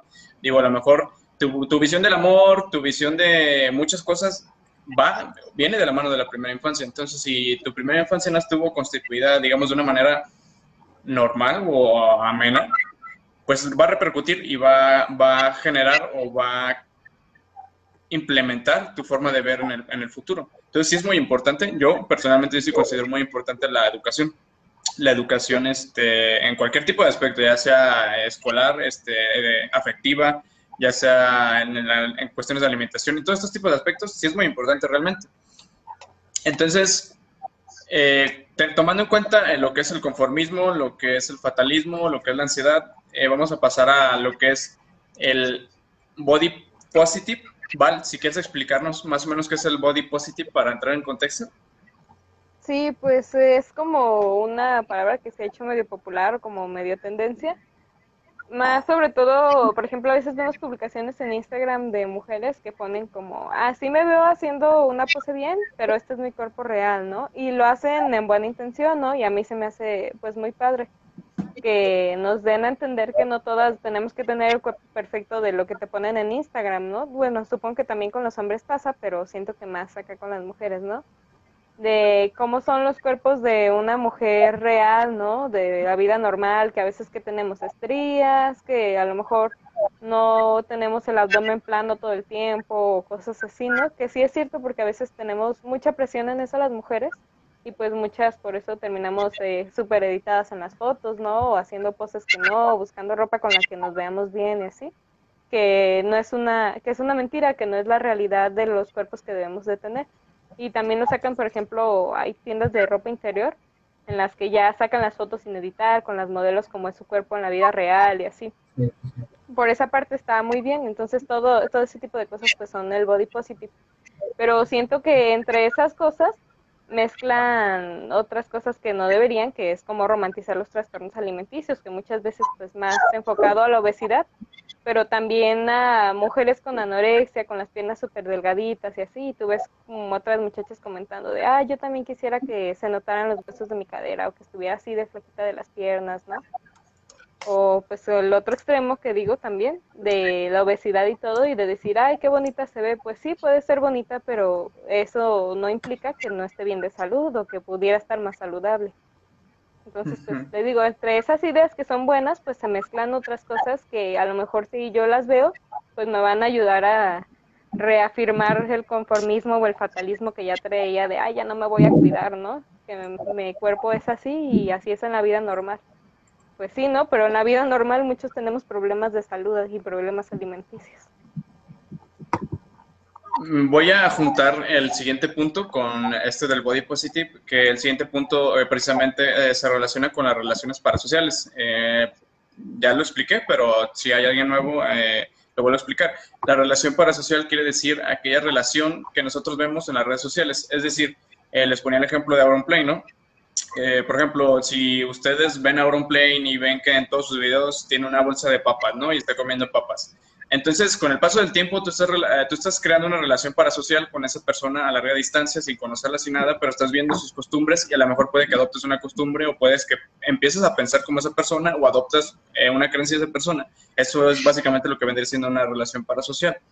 Entonces, voy a unir esos dos puntos para lanzar la pregunta a los tres y voy a relacionarlos con el caso eh, de Eugenia Connie. No sé si la ubiquen. Ajá. Tú, creo que sí. Ustedes, ya, ¿sí van? No, no. Bueno, eh, el, caso de Eugenia, Eugenia Connie es una chica de Estados Unidos, es una chica que eh, años atrás, ahorita ya no tanto, de Inglaterra. Se me hace. Bueno, es de algún eh, país de habla, que habla inglés. Entonces, el caso de Virginia Coney hace unos años fue muy sonado porque era una chica que tenía una anorexia extrema, extrema. O sea, ya casi de que veías el, puro esqueleto de la pobre chica. Entonces, la gente que estaba... Es youtuber. Entonces, la gente que se metía a sus videos y que veía sus videos y estaba relacionado con sus videos, veía a esta chica y se dividieron dos bandos. Estaba el bando de las chicas que pensaban igual o que veían como algo bueno o como un cuerpo bonito el trastorno que tenía esa persona. Y ya estaba el otro bando que pues ahora sí que eran como la gente mala, que nada más estaba viendo ahí, estaba aventando comentarios negativos y estaba diciendo, ay, es que yo nomás estoy esperando para ver qué pasa en el futuro con esa persona, ¿no? O sea, súper enfermos los comentarios. Pero entonces es, aquí donde se relaciona las, donde llegamos con las relaciones parasociales, porque las personas que estaban ahí, las, eh, las chicas que veían estos, este tipo de contenidos, se relacionaban con esa persona y adoptaban ciertas costumbres de esa persona y lo veían como algo bueno. Entonces aquí estamos hablando de que estás normalizando un trastorno extremo de anorexia y lo estás, no solamente lo estás pasando o, lo estás eh, mostrando en tu círculo social, sino que ya lo estás mostrando en, en internet y le está llegando a mucha gente porque, o sea, la, la, chava se hizo súper viral. hizo súper viral porque mucha gente la compartía por el hecho del trastorno, otra gente la compartía porque, ah, ya es que está chido su cuerpo y X cosa. Pero ambos casos, pues, mm, ni chido su cuerpo, ni tires, este, ni, le metes más presión social. Entonces, vamos a, hacer una pregunta con estos tres puntos, que es el caso de Eugenia Coney y el, body positive y las relaciones parasociales. Iván, ¿tú cómo puedes llegar a pensar o cómo eh, visualizas o dimensionas cómo una relación parasocial puede repercutir en, la persona? Eh, mucho. principalmente yo me voy a ir más por el lado de la persona. ¿Me escuchan bien y todo? Yo te escucho bien. Ok. Eh, a, lo que, a lo que yo le voy a tirar más es como a ese, a ese niño que no, que no socializa todo el tiempo, vaya. Entonces, la única manera que tiene como para socializarse, o la única manera que tiene de entretenimiento son estos eh, youtubers, vaya. Entonces, yo pienso que también una de las maneras es idealizar mucho el concepto de que, porque muchas personas llegan a hacer esto no solamente con los youtubers, sino también con los actores que piensan que lo conocen toda la vida por el hecho de ver su trabajo. Entonces, no solamente se ha visto esto en internet con YouTube, sino también con actores en la vida real. Y hubo un tiempo donde me acuerdo. Híjoles. Ahora nos congelo, Iván se puso nervioso. Bueno, vale, eh, mientras eh, recuperamos, Iván, ¿tú qué onda? ¿Cómo relacionas las relaciones parasociales en un ámbito positivo y negativo? Sí, pues es que yo creo que nadie es perfecto, ni los influencers, ¿no? Entonces a veces te van a dar ejemplos de cosas buenas y a veces ejemplos de cosas malas. En este caso, pues como el de la muchacha, pues sus hábitos alimenticios sabemos que pues no, no eran buenos, no, eso no está discusión, o sea, por salud y todo sabemos que no eran cosas buenas ser anoréxica, ¿no? Y pues quieras que no, si tú estás viendo constantemente una persona así, también depende obviamente de tu edad. A lo mejor alguien de 30 años no va a decir, ay, yo quiero el cuerpo de Eugenia Cooney y quiero el estilo de vida de ella, porque ya él ya tiene su vida, él ya tiene su personalidad, ya es maduro, ya sabe que no hay que imitar lo que ves en internet. Pero una muchacha, no sé, de 12 años en la secundaria, que todavía no sabe qué onda con su cuerpo, qué cosas son bonitas y no, ve a Eugenia Cooney, que era muy famosa y que todos le alaban su cuerpo y empieza a decir, ah, pues sí es cierto, ¿no? Es bonito estar así de delgada. Y quieras que no, poco a poco, entre más vas viendo cosas así, pues más te van convenciendo de que sí es algo bueno o es algo bonito dependerá mucho de la edad y todo, pero pues puede pasar y pasa mucho porque entre, no sé, un millón de personas que la vean, te aseguro que unas 200 mil van a querer seguir su ejemplo. Y pues sí, se me hace pues algo peligroso, pero pues inevitable, ¿no? Con tanta información y todo que tenemos que ya ahorita casi hasta los niños de cuatro años están en internet. Es muy difícil que no vayan a ser influenciados por otras personas famosas y pues en este caso de las cosas alimenticias que vayan a querer imitar los hábitos, porque es como cuando nosotros veíamos a nuestro cantante favorito en la tele, ¿no? O las series de Disney, pues para ellos así es el internet y los influencers. Iván, regresaste. Eh, sí, vale, o sea, total, totalmente. Eh, a lo mejor sí tiene que ver mucho la edad, pero independientemente de la edad, no. nos salvamos de las relaciones parasociales. Digo, nuestros tíos y nuestros papás siguen relacionados con la tele, ven TV Azteca y ven todo eso. Siguen teniendo relaciones parasociales, tal vez no con internet, pero las tienen con, con, las televisoras, por ejemplo. Sí, sí. bueno, Iván, ibas a decir algo. Yo estoy consciente de que no solamente es de, para personas de niños chiquitos, sino que o sea, nadie, como decías, nadie está excusado de tener estos tipos de problemáticas. Entonces, hay que también tener conciencia en saber qué es lo que estamos idolatrando y saber cómo lo estamos idealizando. Para mí, el hecho de tener estas dos cosas, porque primero se, se inicia con, la, con el idealizar algo. ¿Y qué significa idealizarlo? Es ponerlo en un estado de perfección. Entonces, en primer lugar, nada es perfecto. Entonces, para mí, yo ya dejé de lado el hecho de idealizar algo. Digamos que ya no está en mi diccionario, vaya y en segundo lugar, el idolatrar algo conlleva muchas cosas de tu psique que, ya, que quizá no puedes manejar realmente, porque no has estado en la misma situación de determinada persona o realmente no puedes llegar a hacer algo a alguien más, pues, porque ese puesto ya está ahí, como decía Oscar Wilde, o sea, realmente sé tú mismo, el- los demás puestos ya están ocupados, o sea, el único puesto que puedes ocupar eres tú. Entonces, tratar de ser lo mejor que tú puedes y no idealices nada, simplemente velo de una forma de entretenimiento y entiéndelo como tal, o sea, realmente esa persona ni siquiera sabe de tu existencia. Entonces, lo primero que, lo primero que tienes que hacer, y no solamente, se está dando mucho con- también con el concepto de, de idealizar mucho estas parejas que están en, en Instagram, en, en YouTube, en todo eso. Entonces, no solamente se, se excusa con estos, con estos modelos de Instagram, sino también con las relaciones, con las relaciones amorosas que se dan entre ellos. O sea, eso es, quizás sea cierto y otras veces, muchas veces no ni siquiera es cierto lo que está sucediendo ahí. Nada más es algo, simplemente hay que entenderlo como es, como, no, no sé si se los llegué a decir, pero las cosas son como son. O sea, la- las cosas son- pasan como tienen que pasar, no como se supone que tú pensaste que, te- como pensaste que debieron de haber pasado. Entonces, para mí el hecho de poner estas dos cosas de idealizar e idolatrar son muy pesadas y conllevan una carga mental que- con la cual no puedes cargar. Porque, como les digo, ni siquiera estás en la misma situación, no has pasado por lo mismo, entonces no puedes ser esa persona, pero puedes ser la mejor versión de ti mismo, pero de ti. No puedes ni copiarle a la otra persona ni nada, simplemente saca tus conclusiones. Y es lo que tratamos de hacer aquí en el podcast. O sea, realmente no estamos diciendo idolatren a otra persona, piensen de esta manera, simplemente es, ok, nosotros pensamos así, trata de sacar tus propias conclusiones, pero saca tu conclusión. No trates de estar como este, replicando, o lo mismo que tú decías, que del mismo círculo social quizá pienses de determinada, de determinada manera, no, o sea, todo el mundo te dice que creas en lo que ellos creen, pero nadie te dice, oye, cree en lo que tú crees, tú crea tu propia conclusión, y es lo que tratamos de hacer aquí en el podcast. Entonces, para mí es muy importante el hecho de que separen estas dos palabras de una vida ordinaria, de una vida normal, de un ser humano, porque el hecho de idolatrar e idealizar son conceptos que no deberían de estar en un ámbito real, si quieres algo real, realmente. Puedes, puedes de cierta manera decir, ok, me gusta, quiero ser como determinada persona, pero como decía Yasmín, o sea, conócete primero para saber qué es lo que puedes hacer.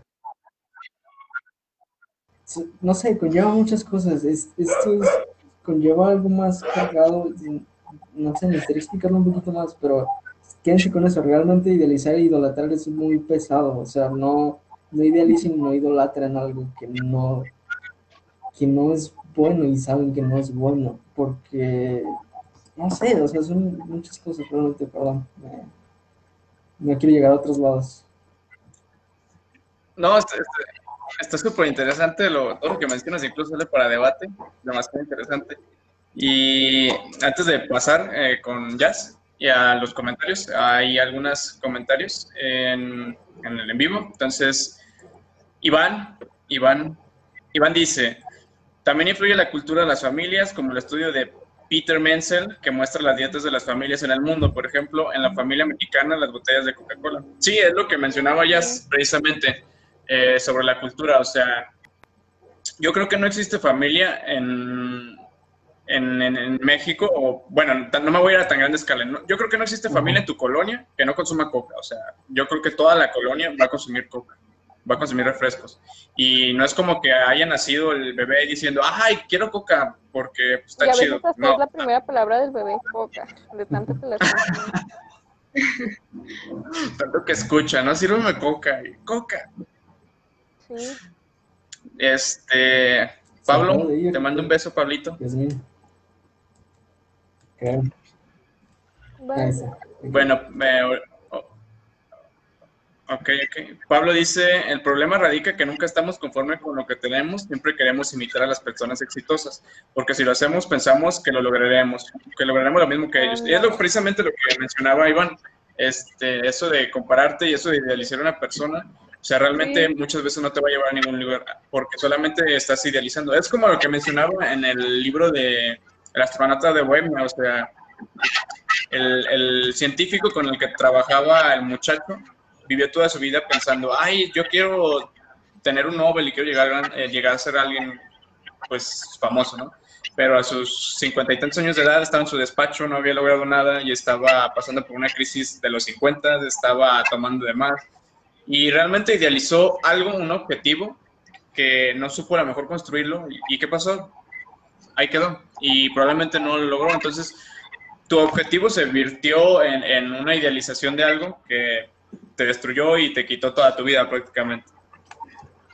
Eh, después dice, dice Iván, así como la correlación entre la oferta y la demanda, los ofertantes con los productos que llevan a las tiendas y el papel de la regulación por medio de las normas como los demandantes y la decisión, y la decisión de las personas sobre la compra.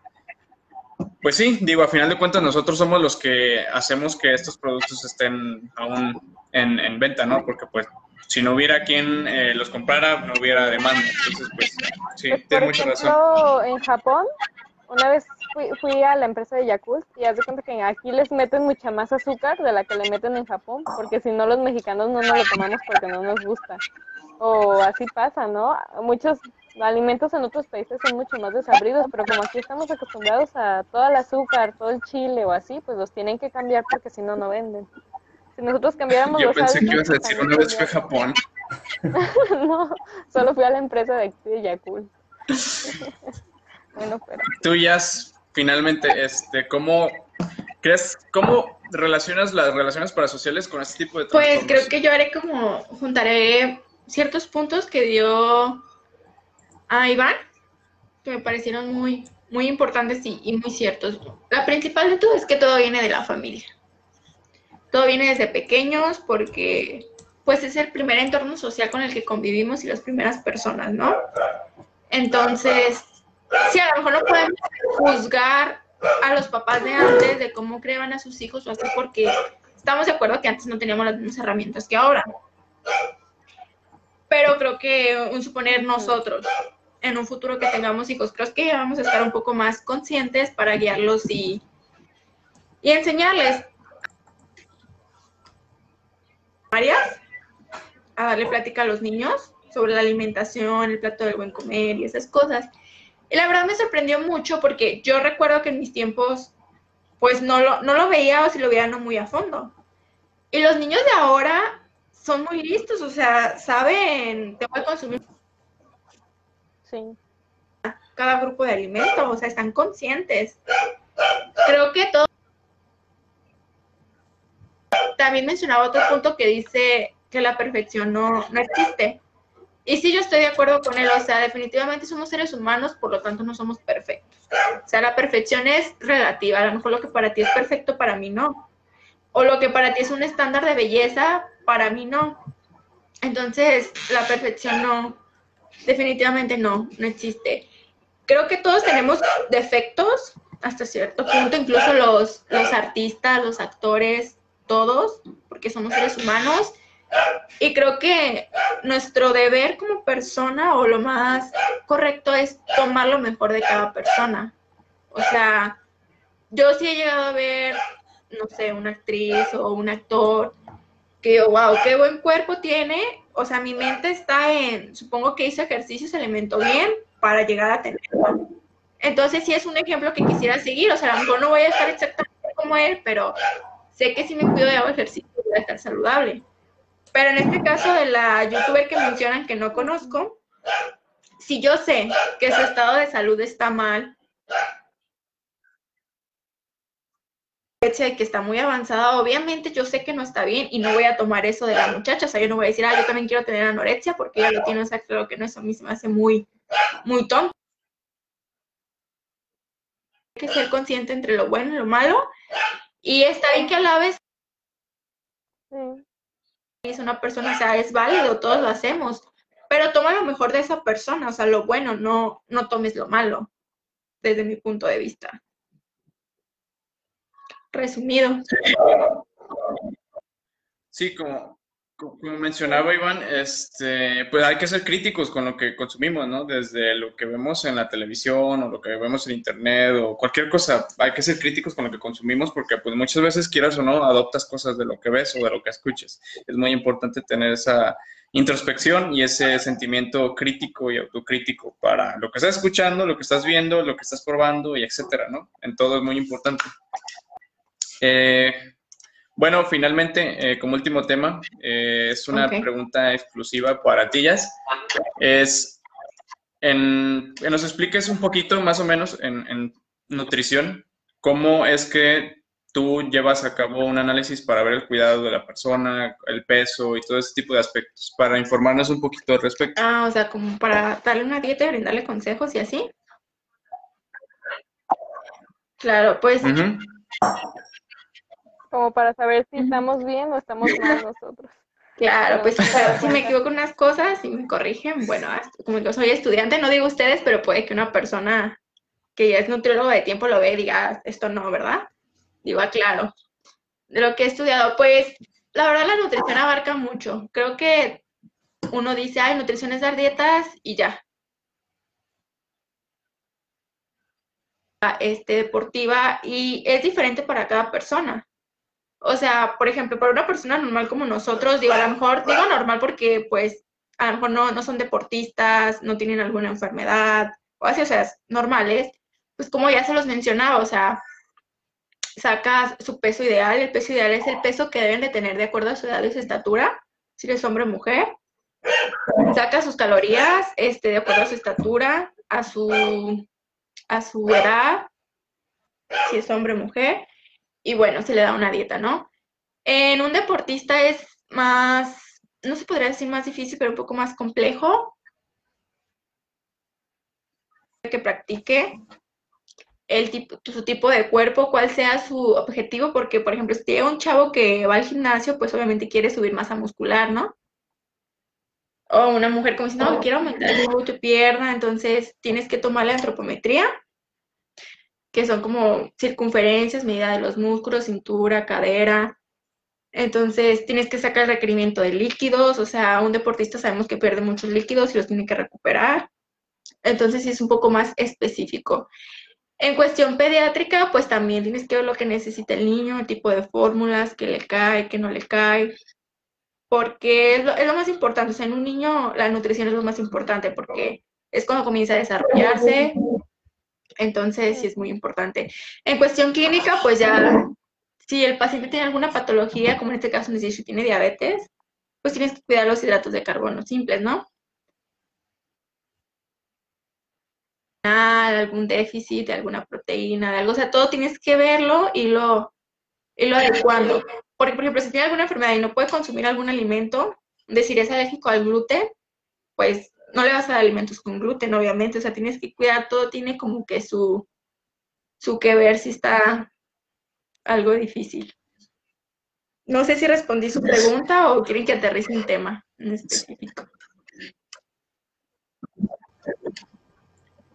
No, no, es, está perfecto, digo, es como todo, eh, decir también, es como, como tú lo mencionaste, o sea, decir que es así de sencillo, de que, ay, nomás te doy una ensalada y ya, pues, claro que no, o sea, son estudios muy rigurosos, tienes que checar el peso, tienes que checar la rutina de la persona, tienes que, o sea, son muchas cosas, son, son muchas cosas que tienes que checar para poder llegar a una resolución a lo mejor de cómo puedes ayudar a la persona o qué le puedes decir o qué le puedes este, implementar, ¿no? Digo, yo personalmente nunca he ido con un nutriólogo, pero sí tengo amigos que pues han ido y me han platicado, no, pues es que se tienen que hacer esto, y el otro, y esto y lo otro, ¿no? O sea, no es una cosa que hagas en, en tres minutos, ¿no? O sea, lleva su, su, tiempo y requiere sus, sus, medidas y requiere sus estudios y requiere todo. Eh, no sé si ustedes dos chicos tengan alguna pregunta. Sí, por ejemplo, así ya como personas normales, ¿Qué factores o qué cosas nos pueden hacer darnos cuenta de que estamos comiendo mal y que ya tenemos que cambiar nuestra alimentación? Porque a lo mejor nosotros pensamos que vamos bien, pero de repente alguna cosa que ustedes como nutriólogos digan, no, si ya tienes esto, si te está pasando esto, es que tienes que cambiar tu forma. Claro, pues hay uno que se llama, mmm, no sé, pues un dato que se llama recordatorio de 24 horas, en el cual tú le preguntas al paciente, pues prácticamente qué come, ¿no? Durante las 24 horas. Obviamente te da una cantidad exacta porque no es como que estén por lo regular pesando su alimento. y me comí 200 gramos de papaya, pues no. Te da aproximado. Entonces tú de ahí ves qué es lo que está mal. Voy a poner un ejemplo. hay personas que son intolerantes a la lactosa y no lo saben aún. Entonces eh, la persona llega y te dice, ¿sabes qué? Es que yo siento malestar, este, mm, me afloja, no sé ¿cómo se puede decir? Me da diarrea, me inflamo y todo, pero no sé por qué. Entonces tú dices, a ver, no, es que ¿sabes qué? En la, en la mañana me tomé un vaso de leche, un yogur y fue cuando comenzó el malestar. Entonces tú es cuando empiezas a analizar, dices, bueno, es que, los, o sea, y después, no, después comí bien y pues, o sea, todo tranquilo. Entonces tú como por lógica dices, bueno, o sea, los lácteos puede que te estén cayendo mal. Entonces ahí ya es un punto que tú le dices al paciente, ¿sabes qué? ¿Qué tal que, o sea, no estás asegurando, porque obviamente... Pero tú le puedes decir, ¿qué te parece si le jalamos quitando los lácteos de tu, de tu dieta. Entonces dice, no, órale, va. Si el paciente te dice, ¿sabes qué? Ya me sentí mejor, ya no me inflamo, tú dices, bueno, o sea, este alimento le estaba afectando. Eh, y así sucesivamente, o sea, viendo los síntomas que tiene el paciente con lo que come, es como lo relaciona.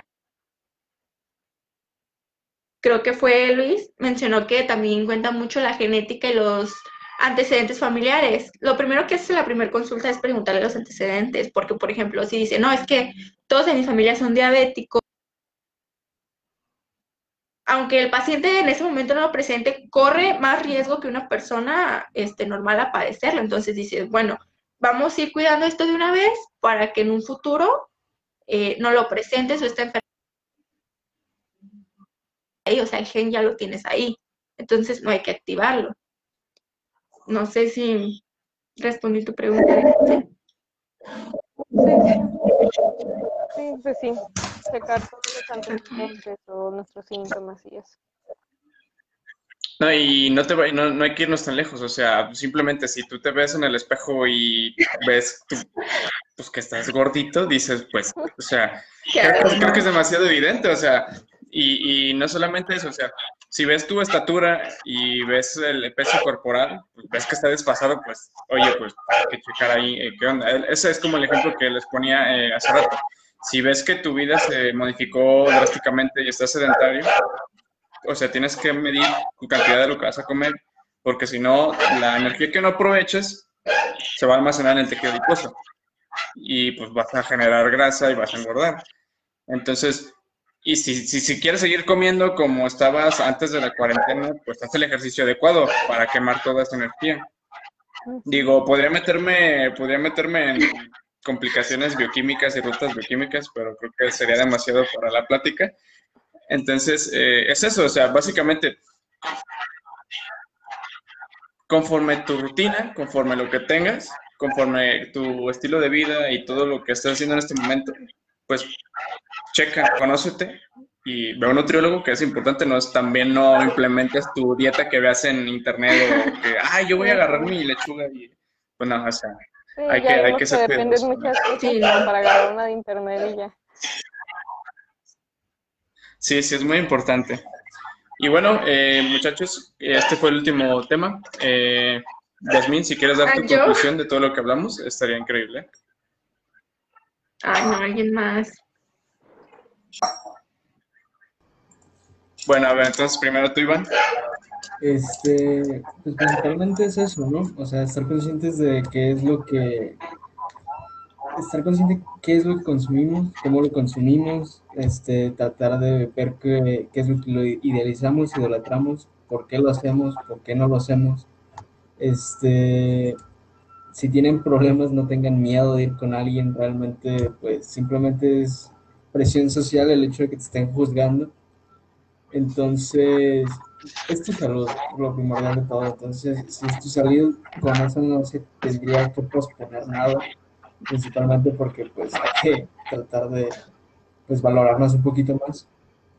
Pero conforme a lo que hablamos, yo pienso que es más el hecho de ponernos más atención a nosotros, tener una consapiencia, una reflexión acerca de nosotros, que el simple hecho de tratar de encajar en algún lugar o el tratar de este, cumplir un modelo que realmente no vamos a entrar y vamos a estar rompiéndonos para tratar de entrar. Entonces, Este, simplemente hay que sabernos valorar un poquito más y reflexionar, saber qué es lo que somos como nosotros, yo creo. Qué bonita reflexión, Iván. Gracias. ¿Vale? No, pues sí, o sea, yo creo que desde el empiezo todos estábamos de acuerdo en que sí es bueno querernos y como decía ya, pues hay cosas que no podemos cambiar, como el color de nuestros ojos, nuestra estatura, pero hay otras que sí podemos y que de hecho debemos, ¿no? Y todas son todas las que estén en contra de nuestra salud.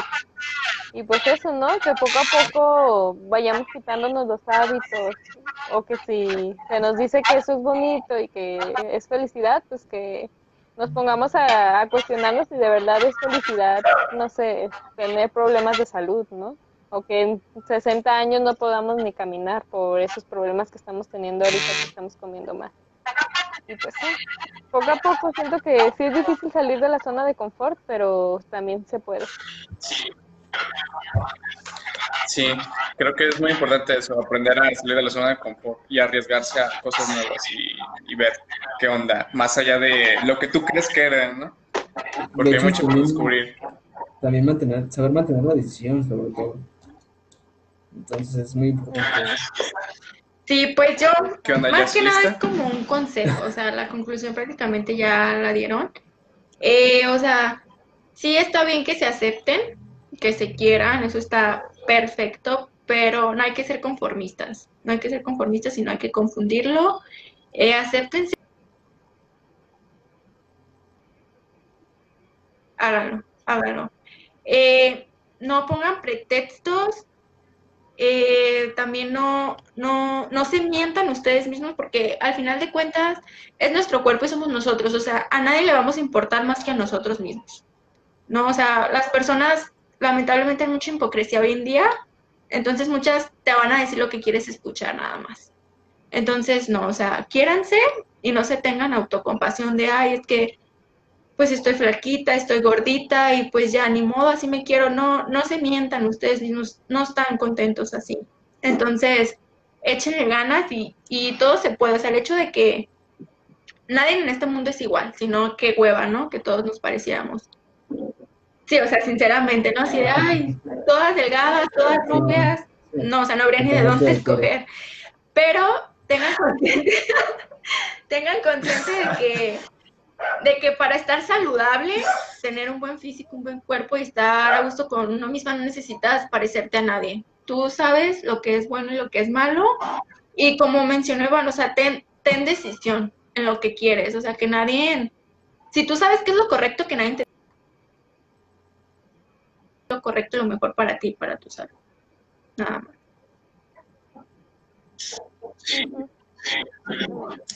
Sí, sí, estoy de acuerdo con, con- de hecho, con los, tres creo que llegaron a una conclusión muy similar y muy importante.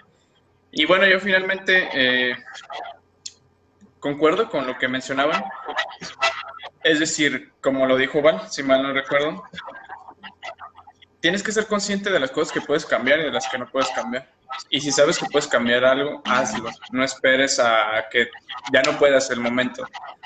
O sea, aterrízate en el presente y haz lo que esté en tus manos para poder cambiar este, lo que no te gusta o, como le decía Jess, o sea, no seas conformista, no te quedes con eso. O sea, si sabes que puedes cambiar algo y puedes ir a mejor, hazlo, o sea, no te quedes ahí parado, porque pues, o sea, el tiempo no te va a esperar, el tiempo va a seguir pasando y no le importas ni nada, ni sabe que existes.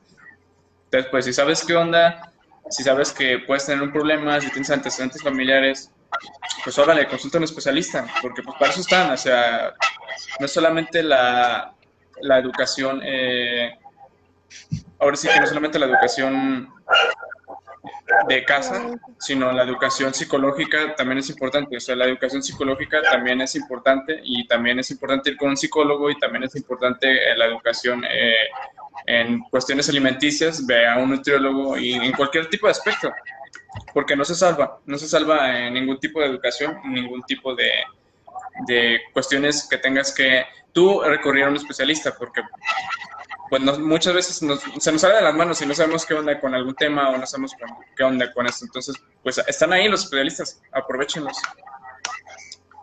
Y pues bueno, eh, Jazz, agradecerte porque hayas compartido este ratito con nosotros para compartir un poco de tu experiencia, de tu sabiduría en, en cuestión de, de nutrición. Eh, muchas gracias. Te mando un abrazo desde aquí. Ustedes chicos, no sé qué quieran decir. Sí, amiga, gracias porque a lo mejor diciéndolo nada más nosotros se queda como que, ay, ¿ustedes qué, no? Pero ya contigo pues ya se confirma que no es nada más que nosotros pensemos que esté mal, que pues sí, sí personas que lo estudian y todo también lo saben. Y también agradecerte pues que te expongas a pues este medio mediático, entonces sí agradecer mucho esa parte pues de, de que traigas un poquito de tu carrera hacia el mundo exterior y que no solamente se queden con la idea de que solo es una ensalada, sino que es un estudio y dependiendo de ese estudio es en base a la dieta que te van a No, pues muchas gracias.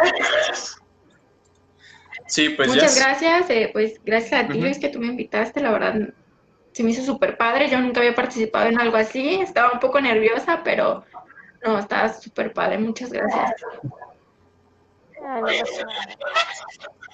No y gracias a ti por animarnos a hacer este. Este es el primer podcast que hacemos con cámara eh, prendida, entonces pues, también.